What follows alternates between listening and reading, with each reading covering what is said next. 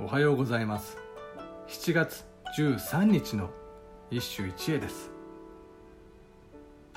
玉葉和歌集より言葉院宮内経。軒白き月の光に山影の闇をしたいて行く蛍かな。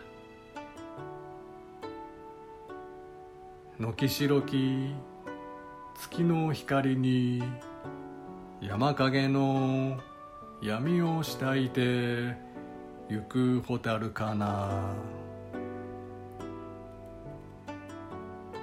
白々とした月明かりと山影の深い闇が競う。おぼろなる幻想の夜。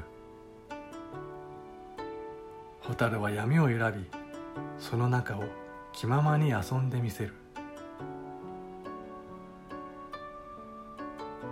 マティス亡き後シャガールのみが色が何であるかを理解している最後の絵描きだった。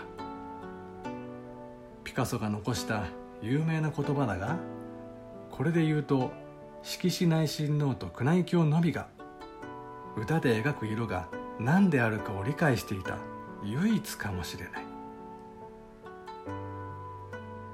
例えば柳と桜など色を対比した歌はいくらでもある。しかし宮内教が抜きん出ているのは情景の再生力だ。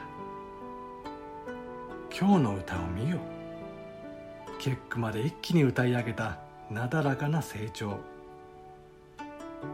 聞く者は一はげで眼前に幻を見る。そんな体験をするだろう。以上今日も素晴らしい歌に出会いました。